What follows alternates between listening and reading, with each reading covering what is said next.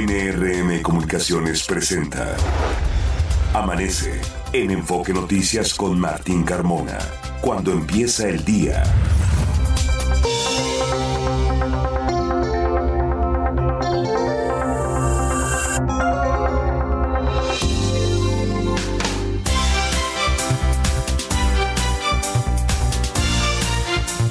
Hola, ¿qué tal? Muy buenos días, me da mucho gusto saludarlo. Ya son las 6 de la mañana con dos minutos de este jueves 16 mm, de noviembre.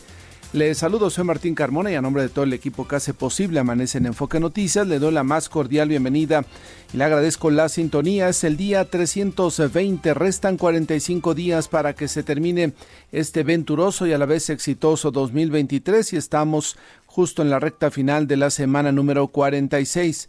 La puesta del sol aquí en el Valle de México será a las 5 de la tarde con 58 minutos. Mañana fría, mañana donde apenas, apenas ah, mm, se ve algo de la luz del sol que está comenzando a salir en esta mañana. Fabiola, fría, por supuesto, te veo muy, muy abrigada, Fabiola, en esta mañana. Y todos debemos de abrigarnos muy bien, Martín, auditorio de Amanece en Enfoque Noticias. Muy buenos días, feliz jueves, 8 grados la temperatura promedio en la Ciudad de México, aquí en el poniente de la capital del país, desde las instalaciones de NRM Comunicaciones, la temperatura es de 7 grados. Abríguese muy bien, será una mañana fría, tenemos todavía efectos de la masa de aire frío que impulsa al frente número 9 de la temporada, pero eso sí, será una tarde calurosa de 24 hasta 26 grados se pronostican para esta tarde, Martín. Tarde calurosa, mañana fría, la tónica ya de esta temporada de otoño y así seguirá por supuesto el invierno. Fabiola, hay que cuidarnos para evitar los cambios bruscos de temperatura y hay que recordar que sigue la campaña de vacunación contra la influenza y contra el COVID para aquellos eh, eh, segmentos de la población de riesgo. Así es, Martín. Desde mediados de octubre inició esta campaña nacional de vacunación contra influenza estacionaria y COVID-19. Usted puede acudir a su centro de salud y le aplicarán la vacuna si es que es derechohabiente de alguno de los servicios de salud que da el gobierno se le aplican, como bien lo comentas, a grupos vulnerables, a menores de 5 años, a mayores de 60 y personas con enfermedades crónicas. Y de lo que no se ha vuelto a hablar es si vamos a poder adquirir la vacuna contra el COVID de algún otro laboratorio, ¿verdad? Cofepris ha iniciado algunos procedimientos para avalar dos vacunas, la de Pfizer y la de Moderna contra el COVID-19 para que se puedan comercializar, pero no ha concluido mm. estas etapas, Martín, y no nos han informado qué es lo que sigue al respecto. Lo ideal sería que ya en esta temporada, que comienzan estos cambios bruscos de temperatura, pudiera quien guste y quien tenga las posibilidades de pagar la vacuna y aplicársela, si la van a autorizar por ahí de enero para que te la pongas en febrero, pues como que ya va a estar muy lejana la temporada en la cual te tienes que proteger, ¿no? Y cabe recordar que contra el COVID-19 nos están vacunando con la vacuna Sputnik y también con vacuna la cubana Abdala, pero las personas debemos de tener derecho a elegir qué vacuna nos podemos poner y más en esta situación que ya acabó la emergencia sanitaria por la pandemia del COVID, pero hay que seguir muy al pendientes de la evolución de la enfermedad y protegernos, por supuesto, con las herramientas que tengamos disponibles. Vamos a pedir a nuestra compañera Mara Rivera que en la mañanera, la próxima semana, en el martes de la salud, pues se pregunte sobre el tema. Le estaremos, por supuesto, informando. Vamos a este resumen de noticias que hemos preparado en esta mañana de jueves y comenzamos informándole que Santiago Taboada, Adrián Rubalcaba y Luis Cházaro se registraron para contender por la candidatura del Frente Amplio a la jefatura de gobierno de la Ciudad de México. El priista Adrián Rubalcaba confió en que el proceso interno será limpio de gente que no tenga ninguna situación ante la Fiscalía de la ciudad. Escuchemos. Estoy buscando que sea una contienda limpia, de resultados, de personajes honestos, de manos limpias, de gente que no tenga este, ninguna situación ante la fiscalía. Y, pero el éxito está en que podamos caminar juntos y que en el proceso también no nos desgastemos y que no haya la intención de hacer una simulación. Por su parte, Luis Cházaro del PRD pidió que el método de selección sea claro, transparente y sin imposiciones, así lo dijo. Unidad en la coalición Va por México es lo que hoy se requiere, pero unidad en la libertad, unidad no en la imposición. Si soy yo, lo haré con toda determinación, como he hecho todas las cosas que he hecho en mi vida. Pero si no fuera yo, si fuera Adrián, si fuera Tabada, contarán con todo mi respaldo, siempre y cuando sea producto de un proceso democrático y abierto. Y le comentó que luego de inscribirse, el panista Santiago Taboada encabezó un acto en la alcaldía Iztapalapa, ahí el bastión de Clara Brugada, quien es la candidata de Morena para el gobierno de la Ciudad de México. Hasta allá, hasta Iztapalapa, Santiago Taboada dijo lo siguiente. Porque el primer acto que hice para pedir licencia, a la hora de pedir licencia, fue irme al territorio de Clara Brugada y decirle a Clara Brugada que le voy a ganar la Ciudad de México. Y también le informo que Mariana Moguel, hija de Rosario Robles, decidió no registrarse en pro de la unidad de la alianza. La diputada Cintia López también se bajó de la contienda y declinó a favor de su correligionario Adrián Rubalcaba. El PRD minimizó la salida de Víctor Hugo Lobo. La dirigente en la Ciudad de México, Nora Arias, dijo que varios perredistas han manifestado su intención de seguir en el partido, contrario a lo que declaró el diputado local. Escuchemos a Nora Arias. El registro en la Ciudad de México no tiene problema. Se va uno que otro líder, pero la militancia se queda. Y con ellos vamos a trabajar. Ayer lo comentaba también nuestro presidente, muchos eh, dirigentes presidentes y secretarios de las alcaldías, de los comités, nos hablan para decirnos, nos quedamos. Nosotros somos periodistas y nos quedamos. Y esa es la militancia, esa es la grata sorpresa de la lealtad de la militancia periodista. Y el jefe de gobierno Martí Batres aseguró que son equivocadas las cifras de la Comisión Nacional de Búsqueda sobre un repunte de la desaparición de menores de edad aquí en la capital del país entre el 2012 y el 2022, así lo dijo el jefe de gobierno. Son equivocadas y ya habrá oportunidad de, ir eh, hay mucha labor que se ha hecho. Hay una labor de búsqueda muy importante que se ha hecho en la Ciudad de México con efectos muy positivos, pero también cabe señalar que hay distorsiones en la información porque, por ejemplo, te voy a decir, la administración pasada nunca subió a instancias federales la información que tenía la ciudad. Entonces parece que de la administración pasada a esta administración se hubiera dado un, este, un salto en, el, en dicha problemática, lo cual no es así. Ante la crisis de almacenamiento en el sistema Cutzamala, el gobierno capitalino lanzó la campaña No la riegues, cierra la llave, para el cuidado y ahorro del agua. Por séptima ocasión se difirió la audiencia de sentencia de Diego Armando Elguera por el feminicidio de Poli y tentativa de feminicidio de Fernanda Cuadra, a quienes se embistió con un vehículo en calles de la alcaldía Iztacalco. Esto sucedió el pasado 12 de junio del 2021. Un escolta resultó herido tras un intento de asalto a un cuentaviente que había retirado dinero. Esto ocurrió en la colonia del Valle, alcaldía Benito Juárez. El conductor asesinado el martes en Avenida Universidad en la Narvarte fue identificado como Carmelo N., quien fue baleado tras un altercado de tránsito. La policía busca al responsable.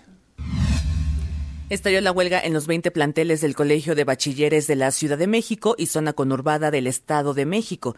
El Sindicato Nacional de Trabajadores del Colegio de Bachilleres exige el 20% de aumento salarial contractual anual. En información de la megalópolis, dos motociclistas fueron baleados en la zona de La Marquesa, en el Estado de México, cuando se detuvieron a revisar una de las máquinas que estaba fallando. Un hombre murió y una mujer resultó herida. Y luego de la muerte de un alumno de primaria por un disparo, autoridades educativas de Querétaro señalaron que se replanteará la aplicación del operativo Mochila en las escuelas de la entidad. Se ajustó a cuatro el número de muertos por la explosión de un polvorín legalmente instalado en Jutetelco, esto allá en el estado de Puebla.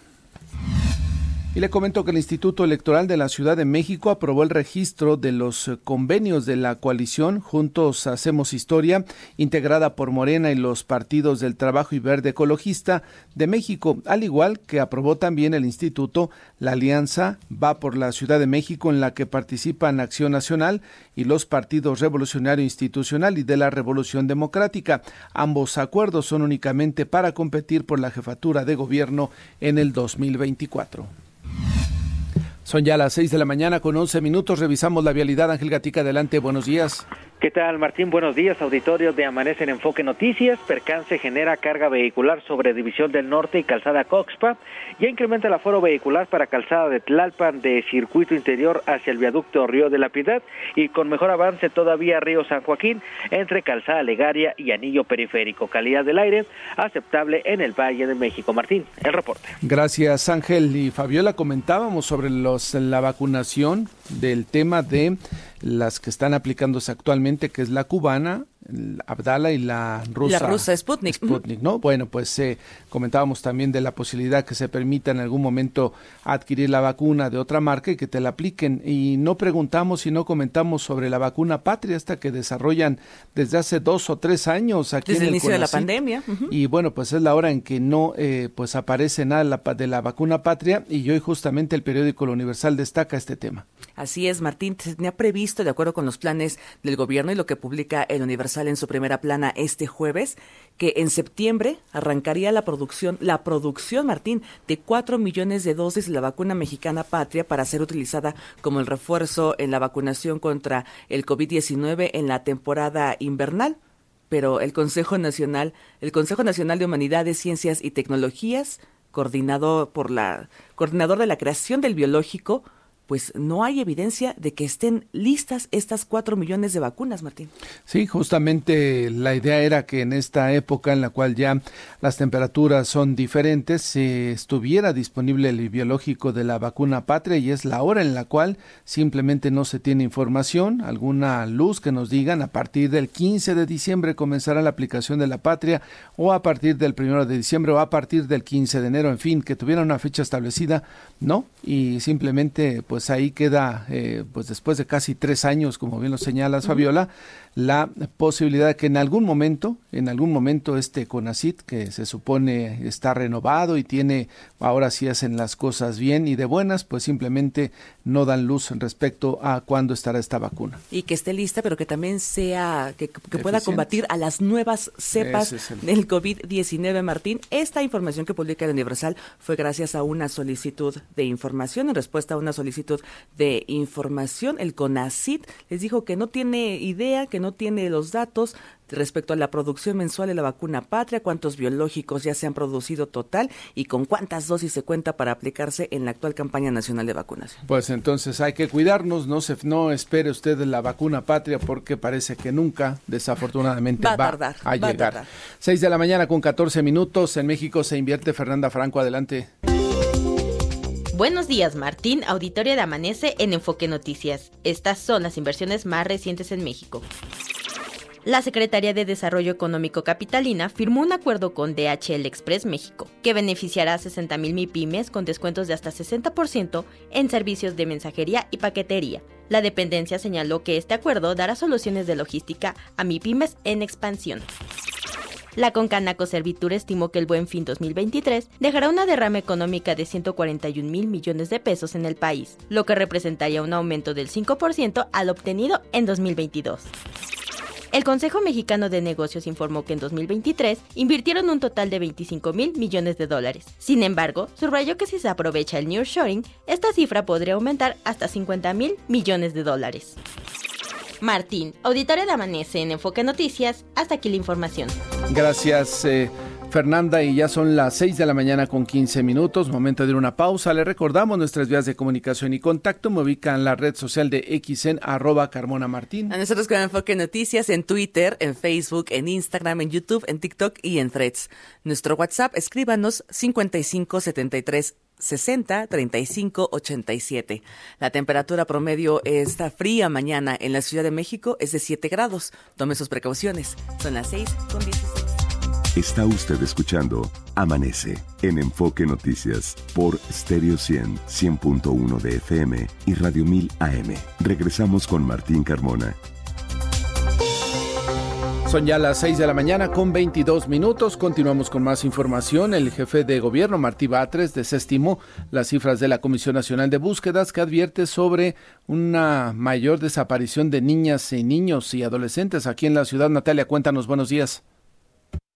Se nos cortó la comunicación con nuestra compañera Natal Estrada. Habrá que ver finalmente si los dichos del jefe de gobierno Martí Batres tienen sustento por escrito, si tienen algunos documentos en los cuales nos den cuenta, Fabiola, que ciertamente están equivocadas las eh, eh, autoridades encargadas de llevar a cabo este conteo. Se parece un poco al discurso que decía hace unos días el presidente Andrés Manuel López Obrador respecto a la ex titular de la Comisión Nacional de la Búsqueda de Personas Desaparecidas, Carla Quintana, quien acusaba de afectar a su gobierno con el padrón de estas personas no localizadas. Es el mismo discurso que maneja Morena Martín. Sí, el presidente incluso denunció que hubo una, toda una confabulación. Que alteraron las cifras. Que alteraron las cifras, que incluso ese cargo lo estaban buscando para dañarlo, que es incluso una conspiración a nivel internacional. Mencionó a la OEA, en fin, todo un asunto en el cual, bueno, pues, se trata de negar que las personas no desaparecen en México, algo que desafortunadamente de manera constante le estamos informando. Y es una cifra que aumenta día con día, más de 100 mil desaparecidos a nivel nacional. Exactamente. Bueno, pues eh, comentaremos más adelante más sobre este tema. Ahora vamos con mi compañera Natalia Estrada, quien nos tiene información sobre el tema del agua en el sistema Cutzamala. Natalia Estrada, y la problemática que enfrentamos en la ciudad. Cuéntanos, buenos días. Así es, Martín, un saludo para ti y el auditorio de Amanece en Enfoque Noticias. Tras la reducción del 25% en el suministro de agua del sistema Cutzamala, el jefe de gobierno capitalino Martí Batres anunció el inicio de una campaña pues que busca concientizar a la población sobre la importancia del ahorro del líquido. Vamos a escuchar.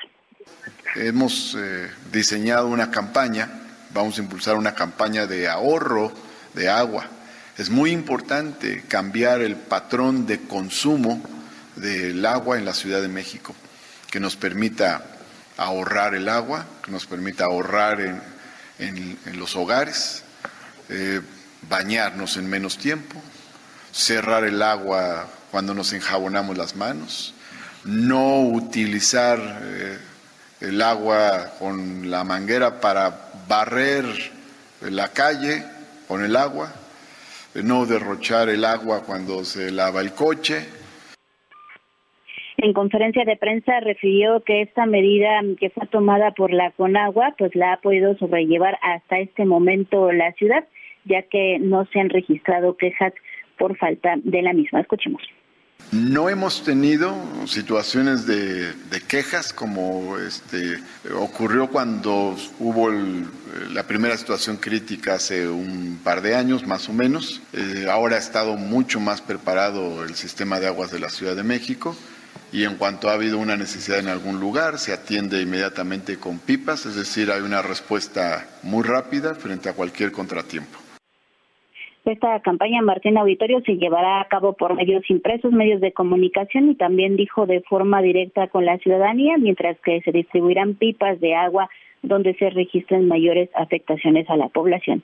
Martín, la información que les tengo. Deseamos, Natalia, que esto dé resultado, que el agua se cuide más en la Ciudad de México, también que se atiendan las fugas de agua cuando se reportan, que se atiendan lo más pronto posible. Hoy podríamos decirlo, y lo hemos comentado con varios especialistas, son cuatro años ya de sequía, ¿no? Vamos por el quinto a partir del 2024 y reitero eh, en, el, en la mejor intención que esta campaña funcione realmente. Así es, Martín, y bueno, pues esperemos que estas campañas pues también sean de forma permanente, como tú ya lo comentas, han sido cuatro años de una reducción en el suministro de agua a la ciudad, ha tenido ya problemas y bueno, estaría bien que las autoridades capitalinas pues conservaran esta campaña de forma permanente para que la ciudadanía no se le olvide pues que hay que cuidar el agua. Aquella idea de cobrar eh, bien el, lo que cuesta el servicio del agua potable, ¿no? Que tengas, que abras la llave y tengas agua, pues se cae porque hay zonas de la Ciudad de México donde no hay agua potable. Habrá quienes digan, está bien, yo le pago lo que usted me cobre, siempre y cuando tenga agua todos los días y en todo momento, y no como sucede en varias zonas de la capital donde la tienen por tandeo o la tienen uno o dos días a la semana, ¿no? Es correcto, Martín, pues el tenerla también diariamente hace que no valoremos lo que cuesta eh, pues la llegada del agua a nuestras casas y pues que ahora estamos padeciendo esta sequía donde pues las presas no se están llenando eh, y esto provoca pues estos problemas en la ciudad y en el estado de México. Natalia, gracias por la información. Pendientes, buenos días. Buenos días. Al último jefe de gobierno que yo recuerdo, que habló sobre cobrar el servicio de agua potable, pues lo más cercano al costo real fue Marcelo Ebrard. Y recuerdo muy bien porque dijo cómo la gente paga su servicio de teléfono celular sin ningún problema, le pueden aumentar la cuota eh, cada determinado periodo y mensualmente va y paga el servicio del teléfono celular. Dijo, así de esa manera vamos a pedirle que también pague el costo del servicio de agua potable como debe de ser. Bueno, pues le llovió, los tiempos electorales llegaron y de esa iniciativa se le olvidó al entonces jefe de gobierno Marcelo Ebrard, ya no volvió a tocar el tema y por supuesto es un tema tan impopular que ya ningún jefe de gobierno lo va a hacer y por supuesto en estos tiempos electorales tampoco va a suceder. Lo mejor que podemos hacer es cuidar el agua lo más que se pueda. Sobre estos temas, y ayer lo informábamos y de hecho platicamos sobre el tema de la PRECOP, le comento que hay tareas ya para mitigar las emisiones de gases de efecto invernadero y los gobiernos tienen un papel importante a escala global, sostuvieron participantes en el foro rumbo a la conferencia de las partes número 28 en cambio climático PRECOP 24 que se organizó aquí en la Ciudad de México por Iniciativa Climática de México.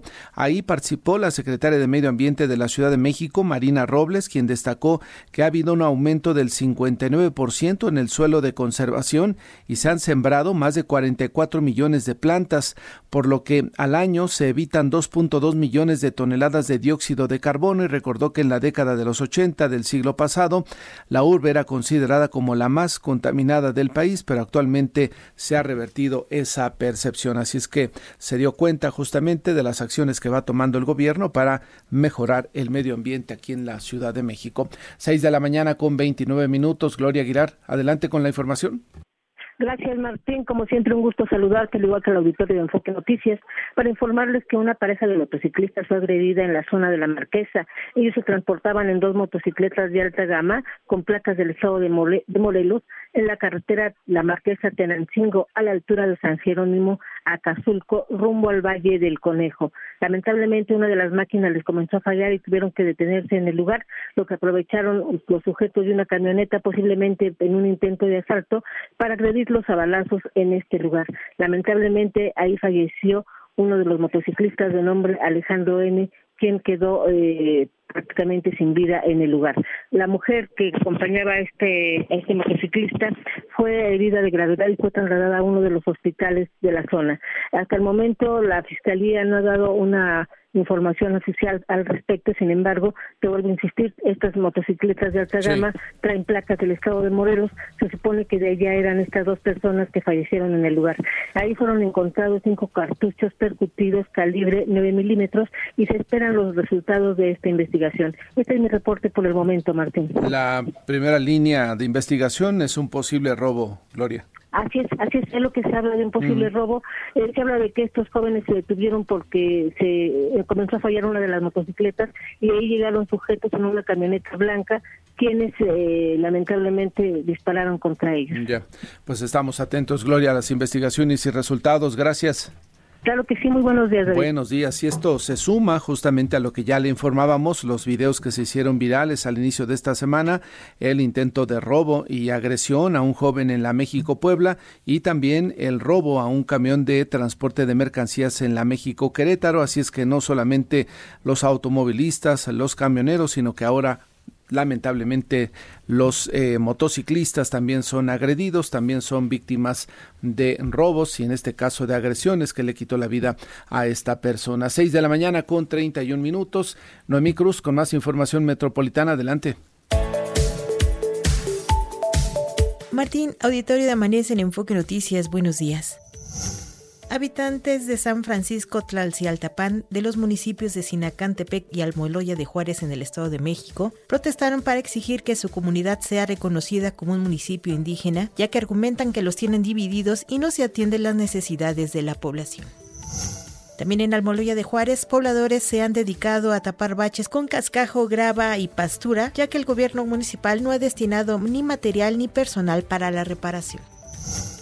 En Naucalpan, el organismo de agua potable, alcantarillado y saneamiento informó que ante el recorte de agua que se tiene por el sistema Cutzamala, se comenzará con la perforación de cinco nuevos pozos y el mantenimiento permanente de los 69 ya existentes. El gobierno capitalino adornará las principales avenidas con 220 mil flores de Nochebuena para las fiestas de Sembrina. Con ello se apoyará a los productores de Xochimilco. Martín, hasta aquí el enfoque metropolitano. Gracias, Noemí. Los deportes con Javier Trejo Garay. Javier Trejo Garay, ¿cómo te va? Buenos días. ¿Qué tal? ¿Cómo estás, eh, mi querido Martín Fabi? ¿Cómo les va? Buenos días. Muy buenos días, Javi. Qué gusto saludarles. Vámonos con lo más importante de la información deportiva. Bueno, hablemos de un tema que, que hoy por hoy me parece domina las páginas deportivas. Y no solamente las deportivas, yo creo que también hasta las políticas, si me lo permiten, tiene que ver con la igualdad salarial eh, de géneros dentro del fútbol, en general de todos los deportes profesionales, pero entendiendo que eh, donde hay más eh, atención y donde incluso hay mayor o mejor, en teoría, organización, es en el fútbol. Bueno, la Liga MX Femenil, que sabemos ha venido creciendo y a pasos agigantados en los últimos años, hoy reclama, y gracias a una iniciativa del Senado, una iguala salarial eh, que permita a los jugadores tener sueldos más dignos, porque además, independientemente de ello, la verdad lo que aportan al espectáculo cada vez es mejor en la rama femenil y esto hay que acreditarlo, hay que reconocerlo. Pero hay un tema, Martín, que tiene que ver justo con la viabilidad de esta, de esta, de esta intención de tener una equidad salarial y que tendría que ver con la supervivencia de la Liga MX Femenil. De hecho, la propia liga, el día de ayer, eh, a través de su presidenta, externó el, el eh, riesgo de que la Liga MX Femenil pudiera estar eh, también en predicamento su continuidad justo por esto. Lo que proponen en el Senado, en comisiones, es justamente que haya un salario igual, base para hombres y mujeres que practiquen el fútbol a nivel profesional. Ese es el, ahí está la clave, el salario base. Fabi. Y Javi Martín, auditora de Amanece, es tan relevante el tema y tan importante que es portada nacional del diario Excelsior. El salario mínimo para deportistas acude a la Liga MX, la Femex Foot, bien lo comentas Javi, advirtió que está en riesgo su viabilidad financiera. Es que sí, es un tema interesante, pero creo que tiene que ver con lo que dijiste, la, la palabra que decía... Eh, salario base. Base. Porque podemos partir de ahí. Es decir, los sueldos mínimos eh, de los jugadores, es decir, la rama varonil, pueden andar en los 30, 40 mil pesos. Y los sueldos mínimos en la rama femenil están eh, abajo de los 5 mil pesos, lo cual es una vergüenza. 6 mil, algo así. Eh, y esto evidentemente es hay una gran disparidad. ¿Y a qué se refiere el riesgo de la viabilidad de la Liga MX femenil? Permítanme poner un ejemplo. Si el mejor jugador del equipo A gana, porque sabemos que en México se ganan, los que ganan bien ganan muy bien, puede haber salarios de 3, 4 millones de pesos mensuales si hay un jugador que gane 3 millones, vamos a dejarlo en 3 millones de pesos mensuales, tener a la mejor jugadora ganando 3 millones de, pesos mensualmente sería complicado porque entonces tendrías como equipo ya dos nóminas que te gusta de 20 millones de pesos al, al mes. Eh, lo cual evidentemente no sería viable para los equipos y entonces sería mejor, y es ahí donde está el riesgo, para algunos equipos, tocamos madera, que digan, ¿sabes qué? Entonces si me va a salir tan caro, si voy a acabar perdiendo, pues mejor quitemos el equipo. Sí, el, finalmente es un negocio, es un negocio y yo no sé si los ingresos que obtienen los equipos por el equipo varonil sea lo mismo que tienen los ingresos por la rama femenil. Pareciera que no, Javier, por lo joven de la rama femenil. Tiene cinco años, yo me imagino, seis más o menos, esta que comenzó a despuntar la línea, la liga femenil. Y haciendo un comparativo y, y, revisando lo que sucede en España, por ejemplo, que puede ser uno de los referentes que hayan tomado los senadores, porque en España se acaba de aplicar justamente esa disposición. Allá llevan más de diez años ya con una liga en forma llevan más de 10 años tratando de eh, posicionarla en el gusto de los aficionados, es decir, tardó algo de tiempo y tampoco es algo que sea muy rentable. He escuchado a algunos empresarios españoles que dicen que todavía les cuesta dinero tener una liga femenil y además de buen nivel son las campeonas del mundo. Acá en México sí lo veo difícil, sobre todo porque eh, pues no veo los mismos llenos en los estadios cuando juegan las mujeres que cuando juegan los hombres todavía, Javier. Sí, es un magnífico tema este, Martín, para para entrarle y entrarle de manera seria, para entender qué es lo que pasa, para tomarle el pulso a esta problemática, porque es un tema también de patrocinadores, ¿no? ¿Cuánta, ¿Cuánto dinero entra a, una liga y a otra? Creo que eso también es muy importante tomarlo en consideración. Eh, te doy un dato que, que no deja de ser triste. desde hace ya varios años en México, el abierto mexicano de tenis ya solamente se jugaba en la ATP, es decir, en la rama varonil ya no había torneo de la WTA en Acapulco justo por esta por esta situación de, de, la de que lo, que para los organizadores representa un torneo que consideran no no tenía la, el mismo atractivo no que el otro la misma rentabilidad no tal cual lo dijiste mejor. Y, hay que decirlo, se lo merecen, que merecen un salario igual, ¿no? Dice la Ley Federal del Trabajo que a trabajo igual, salario similar. claro. Entonces, las mujeres, por supuesto, que merecen una buena remuneración. El tema es entonces que se pongan a trabajar los dueños de los equipos para que sean eh, lo vendan mejor y sea mucho más rentable, haya más patrocinadores, solamente así. Y, si no, el escenario de que algunos pudieran bajar a sus equipos, eh, yo creo que estaría a la vuelta de la esquina, ¿no? Ahora me llama la atención que hayan decidido tomar esta determinación en el Senado sin haber consultado a la Liga MX. Ese es el tema, ¿por qué van por la libre haciendo cosas que eh, podrían ser mucho mejor que las negociaran, que las discutieran, que hablaran con los dueños de los equipos, quizás establecer planes, ¿no? A ver, a partir del segundo año aumentan un 40 y en el tercero un 70 y en el tercer año o cuarto ya se homologa. Eso pudiera ser una negociación que beneficiara a todos, no en esta idea, y lo veo más por un tema de tratar de decir, miren cómo estamos de preocupados, una pose de los senadores que a veces pues no concuerda con la realidad, Javier. Es un buen tema, Martín, es un buen tema para seguirlo discutiendo. Y bueno, nada más comentarte la selección mexicana varonil, la, la mayor, ya llegó a, a Tegucigalpa, a Honduras donde fue recibido, fíjate, por una buena cantidad de personas, eh, de aficionados mexicanos que, que, estuvieron presentes en el aeropuerto para... Mañana juega México mañana a las 8, pues, para que tomes nota. Estaremos atentos y también eh, hoy la primera práctica en Las Vegas, ¿no? Sí, hoy es la primera práctica a las 8 de la noche. Ayer se hizo, se cortó el listón. Ayer fue la apertura, digamos, del fin de semana de Las Vegas. Estaremos pendientes, Javier. Gracias. Buenos días, 6 de la mañana con 39 minutos. Pausa, regresamos. Está usted escuchando Amanece en Enfoque Noticias por Stereo 100, 100.1 de FM y Radio 1000 AM. Regresamos con Martín Carmona. Son ya las 6 de la mañana con 44 minutos. Le hemos estado informando que viene el buen fin a partir de mañana viernes. Pues podrá usted aprovechar las ofertas, pero, y también se lo hemos reiterado, hay que hacerlo con mucha precaución. Está en la línea telefónica el contador Tomás Francisco Palacio. Él es integrante de la Comisión Técnica de Finanzas del Colegio de Contadores Públicos. ¿Cómo está, contador? Muy buenos días. Muy buenos días, Martín. Muy buenos días para ti, para todo tu auditorio. Y hay que decirle al auditorio que sea cuidadoso con las compras, sobre todo porque, pues, al rato la cartera puede sufrir si no se toma en consideración bien y se hace un plan, una planeación de las compras, contador. Es correcto, es correcto lo que tú estás diciendo y para eso, pues, nosotros estamos proponiendo algunos consejos que debemos de seguir. El primero sería planear tus compras, ¿no? Eh, no realizar este, en compras de impulso porque pues muchas veces nos gana que todo el mundo está comprando y pues nosotros pues por qué no, ¿no? Debemos de elaborar un presupuesto, hacer una lista de lo que realmente necesitamos o estamos buscando y verificar si nos dan descuento, promoción o meses sin intereses, comparar precios al realizar compras y lo más importante, no poner en riesgo nuestras finanzas, ya que muchas veces a lo mejor vamos a seguir pagando artículos del buen fin del año pasado, ¿no? o de dos años atrás o de dos años atrás, efectivamente, como lo estás diciendo, ¿no?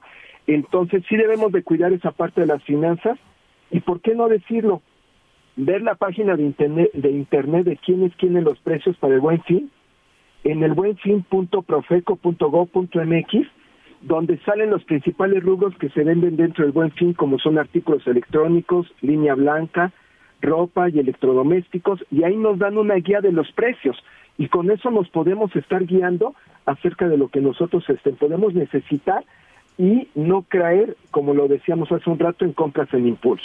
Sí, eh, y sobre todo revisar eso. Creo que el consumidor mexicano ha, aprendido mucho a, verificar precios, a comparar precios. Y si detectan alguna promoción fantasma, ¿no? Que diga, te voy a descontar el 30% y al final de cuentas no le descuenta nada o le incluso hasta le aumenta, o estos eh, precios remarcados, eh, denunciarlo ante la Profeco. También eso es importante en una especie de retroalimentación, contador.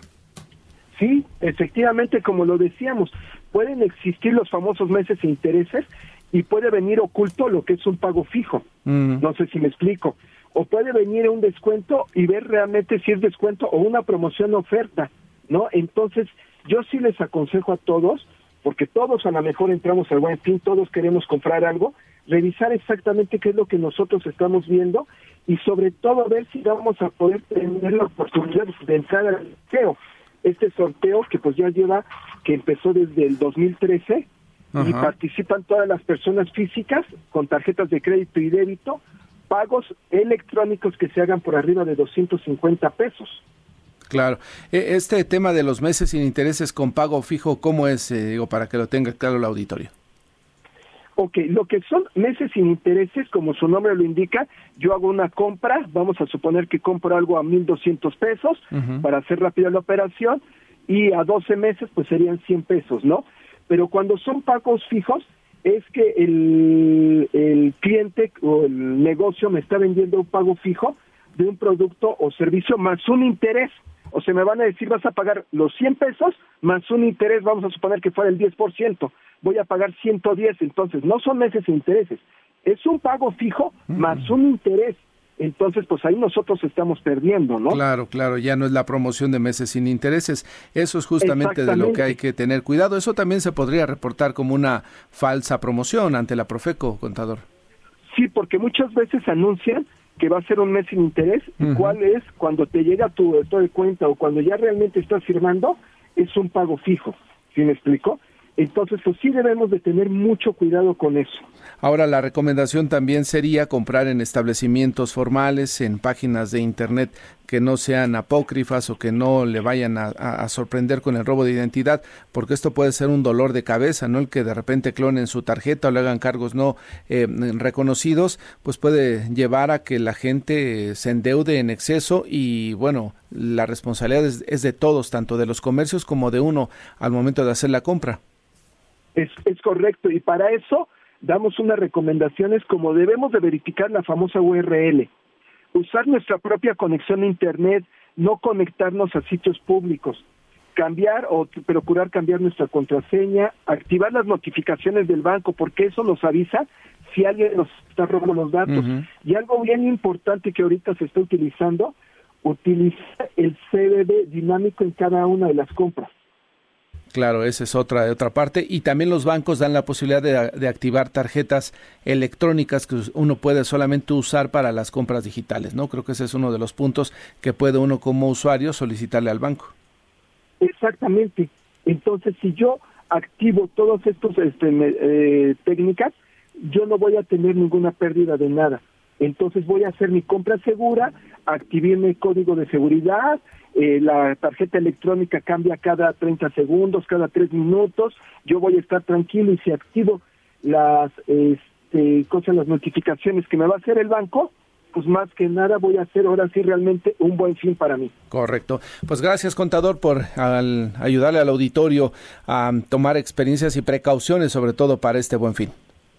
No, pues al contrario, gracias a ti y tus saludos a todos tu Que le vaya muy bien el contador Tomás Francisco Palacio del Colegio de Contadores Públicos, pues ya le dio algunos tips, algunos detalles para que tenga usted un buen fin y para comprar en orden Fabiola y priorizar las compras. Así es, Martín. Otros, otras recomendaciones que nos dan el gobierno y el sector empresarial es planificar las compras, cotizar con anticipación y esto que mencionas y que es muy importante, priorizar bienes duraderos o realmente indispensables. No compre, no sé, el súper a tres meses sin intereses, porque va a terminarlo, pues ya, ya, se le va a acabar todo. el papel de baño exactamente y, pues todavía lo va a seguir pagando. Verificar que se está comprando en un establecimiento registrado y consultar términos y condiciones de los bienes y servicios, Mateo. Ahí tiene usted esta información y ya saludo la línea telefónica al alcalde con licencia en Coajimalpa, Adrián Robalcaba. ¿Cómo está, alcalde? Muy buenos días.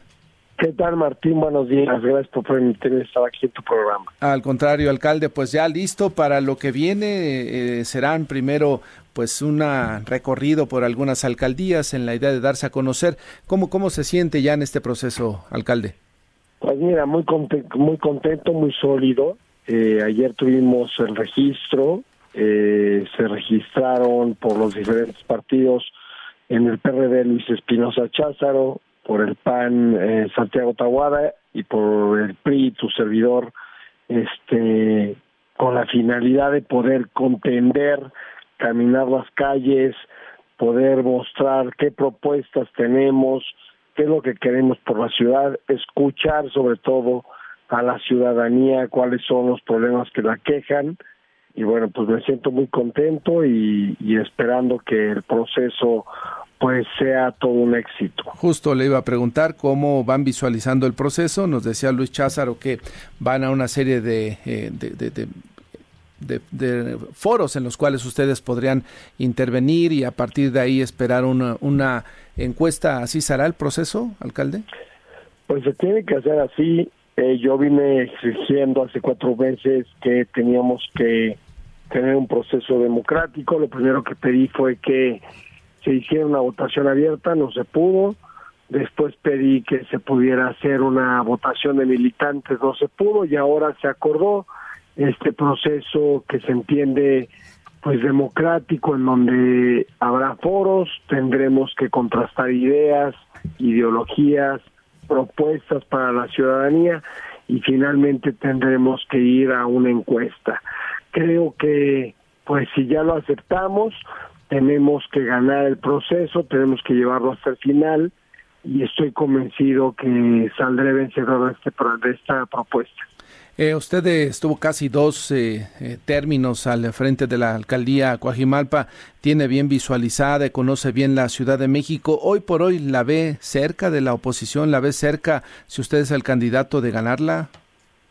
Mira, me tocó ser cuatro veces alcalde en cuatro mi veces. dos veces jefe delegacional y dos veces alcalde. Y es una alcaldía muy contrastante, con comunidades agrarias, con pueblos originarios, con barrios, con, bueno, obviamente con zonas residenciales y, y construimos durante estos 15 años el centro financiero más importante de América Latina, generando empleos. Eh, y bueno, pues sin duda vemos que esta, esta división que se tiene en la demarcación, pues algo es algo muy similar a lo que se tiene en la Ciudad de México y estoy convencido que todos los logros que tuvimos en nuestra alcaldía los podemos llevar a, a toda la ciudad. Eh, ¿Qué le dice el nombre de Clara Brugada, que es la candidata del oficialismo aquí en la Ciudad de México? Va eh, el candidato que resulte de la coalición en la cual está usted integrado, pues iría contracorriente, ¿no? Contra pues una cantidad de recursos económicos del gobierno de la ciudad, todos los programas sociales. ¿Hay, hay posibilidades de hacerle frente a Clara Brugada con éxito? No, por, por supuesto que sí. Yo estoy convencido, si no, ni siquiera estaría inscrito en el proceso. Clara Brugada me merece todo mi respeto, eh, la conozco bien, somos amigos hace muchos años, pero yo creo que lo que se trata ahora es de hacer una campaña de contrastes, una campaña de propuestas, y ahí sin duda creo que la gente va a estar convencida de que la propuesta de nosotros es mucho mejor. He visto y he escuchado en las calles el sentimiento de cada uno de los vecinos y considero que este es el momento de que la capital regrese a que pueda tener un gobierno distinto al que ha tenido en los últimos tres años. Eh, hay que recordar que tenemos de aliado al PRD, un PRD que construyó programas sociales, que conformó una estructura sólida, hemos visto al PAN de opositor en la ciudad y el PRI con una gran capacidad de reestructurar y de hacer campañas políticas, la suma de todos nosotros nos da el triunfo en la ciudad. Pues estaremos atentos a todo lo que em, vaya adelante en materia informativa para hablar con el auditorio. Adrián Rubalcaba, alcalde con licencia en Coajimalpa y ahora aspirante a la candidatura en la jefatura de gobierno. Le agradezco la conversación y si le parece nos volvemos a comunicar ya que arranque todo el camino que está haciendo la ciudad. Sin duda alguna, te mando un abrazo cariñoso. Saludos y que le vaya muy bien. Pues ahí tiene usted. Estaremos muy de cerca de las campañas de los aspirantes del PAN, Santiago Taboada, de el PRI, Adrián Rubalcaba, y también de Luis Cházaro, el representante del PRD. Y le estaremos informando de manera puntual para que eh, tenga usted la visión de los tres y qué ofrecen para esta ciudad y, la definición ya cuando sepamos quién es el candidato. La buena noticia con Josefina Claudia Herrera. Hola Josefina, buenos días. Hola, ¿qué tal Martín? Qué gusto saludarte, Fabi, amigos de Amanece en Enfoque Noticias. Pues yo traigo información que Tal vez parece no fresca, pero sí es importante mencionar aquí en esta tu emisión, Martín. Y esto es porque el pasado 5 de noviembre se llevó a cabo lo que es el maratón de la ciudad de Nueva York. ¿Y qué crees? Allí participó una mujer, la primera mujer con síndrome de Down en completar el maratón de Nueva York. Ella se llama Kayleigh Williamson y es una mujer de 33 años que sin duda marcará la historia porque pues no solamente porque es, una mujer con síndrome de Down que completó todo el, el, maratón, sino porque su mamá, ¿sabes?, estuvo corriendo junto a ella y bueno, explicaba a la prensa sobre todo que tuvo que eh, aplicar el que le gustan mucho a, a Kayleigh, eh, los bailes y entonces eh, tomaba algunos tiempos para decirle vamos a seguir bailando y entonces escuchaba la música y claro se detenía bailar y fue muy emotivo, sobre todo los últimos dos kilómetros. Ella tardó 10 horas en terminar esto, pero la verdad es que fue muy divertido y, sobre todo, pues en este caso, eh, la verdad es que le dio muchísimo gusto haber concluido y ella se dice una diva, Kayleigh, claro, durante toda su carrera estuvo siempre arreglándose el pelo, ¿no? Y bailando para llegar a la victoria. Pero qué importante es el, el apoyo, esta red de apoyo que siempre mencionamos aquí en las buenas noticias, Martín. Sí, sin duda, Josefina. Y que además es un llamado a más personas para que, y más e, eventos de este tipo, José, Auditorio de Amanece en Enfoque Noticias, a la inclusión. Efectivamente, y sobre todo, este, bueno, pues todo el mundo animándola, claro está, para que concluyera, eh, y además, eh, justo para el regreso a su, a su natal eh, ciudad, a donde ella se dirigió después, pues también hizo fotografías con los azafatas, la gente de la Toda una rockstar. Exacto, como una rockstar, efectivamente. Pero la verdad me dio muchísimo gusto y dije, bueno, se la voy a llevar a Martín, esta historia de buenas noticias. Pues gracias, Josefina. Gracias, Martín. Buenos días. Buenos días, Fabiola. La temperatura en la Ciudad de México es de 7 grados. Ya viene Mario González con más información. Gracias por su atención. Buenos días.